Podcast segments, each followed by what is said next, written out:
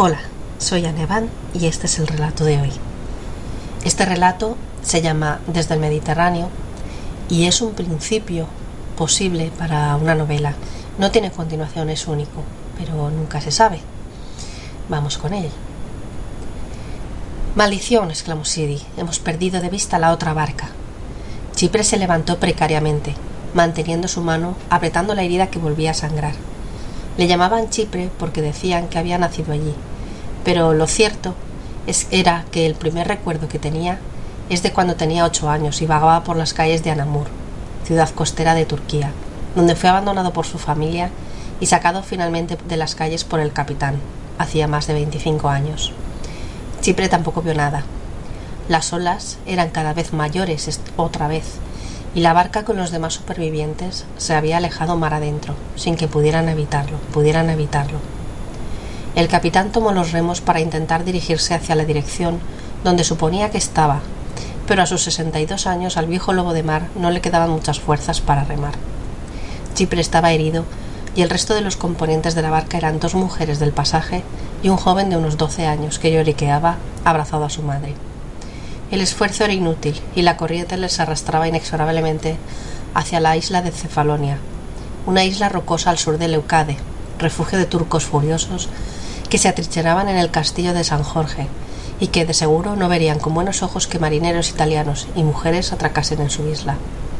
Los otomanos estaban en pie de guerra, pues el rey Fernando I les había derrotado en el sitio de Otranto, recuperando la ciudad de Nápoles, y en consecuencia retirándose los primeros a sus territorios, por ello era muy peligroso acercarse siquiera a veinte millas de cualquier isla habitada por turcos. Pero el temporal les había desviado de su ruta y finalmente hundido. La condesa Ana se abrazaba, llorando a su hermana y a su sobrino. En el naufragio, al saltar de las barcazas, se había separado de su esposo, el conde Fadrique Enrique de Velasco, quien estaba en la otra barcaza a expensas de las olas, y de quien se alejaban irremediablemente al ser arrastrados por otra corriente hacia mar adentro. En menos de dos horas estarían frente a la costa, pero intentar virar hacia la cueva de Melisani, al menos allí tendrían la oportunidad de esconderse, hasta que un barco pudiera rescatarles. Si los turcos les capturaran, ellos acabarían destripados o empalados, siguiendo el ejemplo del sultán Mehmed el Cruel, y ellas violadas y asesinadas.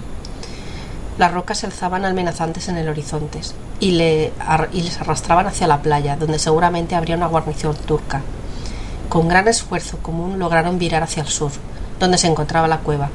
Remaron afanosamente, alejándose de la costa y de su segura muerte, y consiguieron alcanzar la entrada de la cueva, de la cueva, un paraíso extraño en un lugar terrible. Era un pequeño lago natural abierto al aire, pues se había derrumbado el techo. Probablemente no hacía mucho tiempo. Una pequeña zona arenosa les permitiría descansar y esperar a que Chipre se sintiera más fuerte, para escapar y llegar a Morea, donde el capitán tenía buenos amigos que podrían ayudarles y protegerles. Consiguieron acercar la barca a la orilla. El joven italiano saltó para amarrar la barca a un saliente de, una roca y el capitán saltó a continuación para asegurar el cabo. Mientras desembarcaban Chipre y las mujeres, un grito ahogado salió tras una roca. Un turco que dormía allí iba a dar la voz de alarma. No tendría más de quince años, pero el capitán lo atrapó y lo pasó a cuchillo. Las mujeres chillaron horrorizadas. Era necesario, se excusó el capitán, y miró tras la roca por si había alguien más. Solo una bolsa con comida y agua. Posiblemente el joven había desertado. Tendremos que ser prudentes por si envían a buscarlo, susurró el capitán a su segundo. Chipre asintió mientras apretaba su herida. Todavía sangraba más. Probablemente moriría en la isla. Miró soñadoramente a la madre y al joven que se acurrucaban junto a la condesa en un lateral. Ahora jamás vería a su hijo, que vivía en Venecia. Un ruido se escuchó en el exterior. Las voces se acercaban a la cueva. Rápidamente se escondieron donde antes había estado el infortunado joven. Las voces hablaban en italiano. Tal vez hubiera una esperanza. Y hasta aquí llega el relato.